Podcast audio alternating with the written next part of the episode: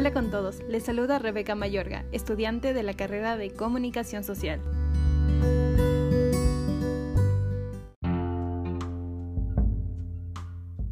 ¿Alguna vez has querido emprender? Entonces, estás en el lugar correcto. Este es tu segmento de economía.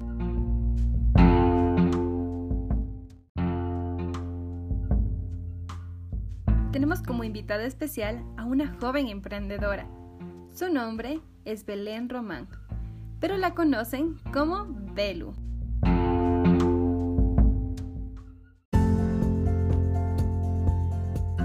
Hola querida amiga, ¿cómo estás? Queremos hacerte unas preguntas acerca de tu emprendimiento. Hola, ¿cómo estás mi Rebe? Pues yo muy bien, eh, encantada de estar aquí y pues muchas gracias por la invitación. Vamos con la primera pregunta. ¿Cuáles fueron sus motivos para crear su emprendimiento? Pues bueno, en realidad eh, desde siempre hemos tenido con mi hermana este sueño de, de, ponernos un negocio propio, ¿no? Ponernos en su primera instancia era un restaurante que también sea como tipo cafetería, que tenga heladería. Siempre nos ha gustado, pues, y entonces a raíz de esta pandemia estuvimos como pensando en algún modelo de negocio, eh, pues para, para hacerlo, ¿no? Y mm, se nos vino este sueño de pequeñas de, tener una heladería, tomamos consejo de nuestros padres de eh, cómo podemos hacerlo, ¿no? Porque, bueno, los arrendos eran un poco elevados para un negocio propio, para un negocio nuevo en pandemia. Pero dijimos, ¿por qué no lo hacemos en nuestra casa?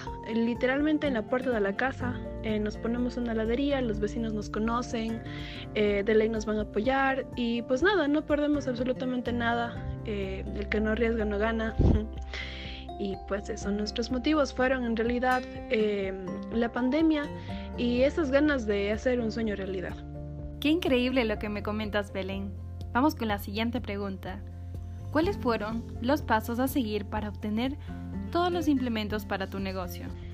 Al principio no sabíamos cómo, no teníamos mucho capital de inversión, la verdad, eh, porque las dos somos jóvenes todavía.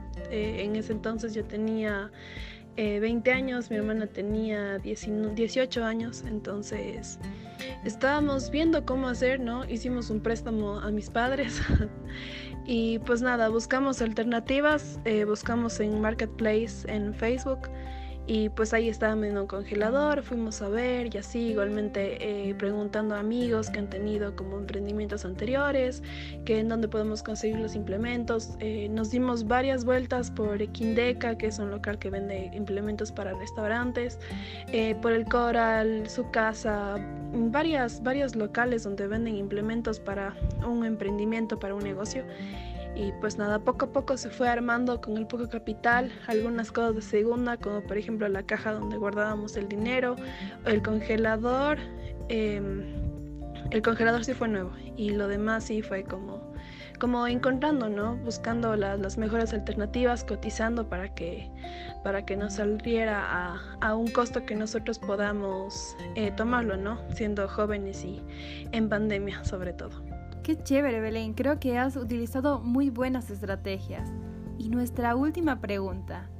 ¿Cuál es tu método de finanza?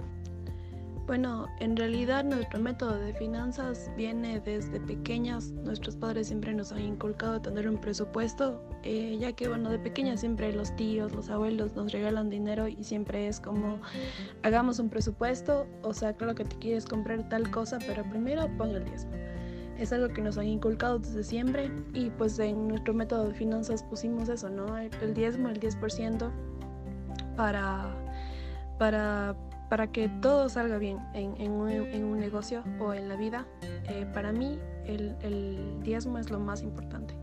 Después teníamos un rubro que más o menos es del 60% como estamos comenzando que era de inversión. Bueno, entonces, eh, este rubro, este porcentaje de, todo lo que se ganaba eh, al día o a la semana, entonces eh, se separaba para lo que es materia prima, como por ejemplo los conos, bueno, los, los helados que nosotros ya comprábamos hechos. Por, por, problema del tiempo, porque nosotros en ese tiempo también estábamos estudiando, entonces por eso comprábamos los helados ya hechos. ese rubro de inversión.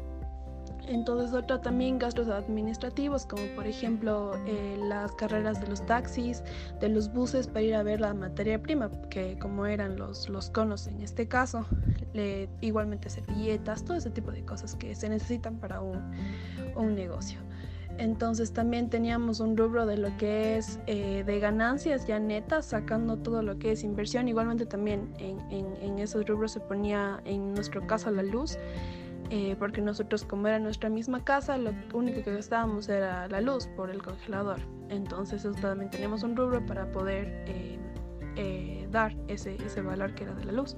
Y también ya separando todos los gastos como se podría decir gastos de venta, gastos de inversión, gastos administrativos, eh, se sacaba lo que eran las ganancias. Entonces de esas ganancias eh, ya se ponía un rubro para ahorrar y otro rubro que era netamente de ganancias, es decir, ese rubro era eh, lo que nosotros habíamos ganado en ese día, en esa semana, en ese mes y eso se dividía para dos porque era para mi hermana y para mí que éramos los que atendíamos la, la heladería. Entonces ese, ese era más o menos nuestro método de, de finanzas. Me encanta mucho tu método de finanzas, qué chévere que desde pequeña tus padres te hayan inculcado eh, saber, o sea, ahorrar más que nada y tener dinero para poder emprender. Eh, gracias este, por estar con nosotros, Belén. Espero que este podcast sirva a muchos jóvenes que desean emprender y ese sea su impulso para ellos poder emprender algún negocio. No, de nada, mi Rebe. Igualmente, muchísimas gracias a ti por la invitación. Espero haber podido aportar en algo con mi granito de arena. Y pues nada, muchísimas gracias por, por la invitación, por la apertura. Y pues eso, mi, mi Rebe. Muchísimas gracias.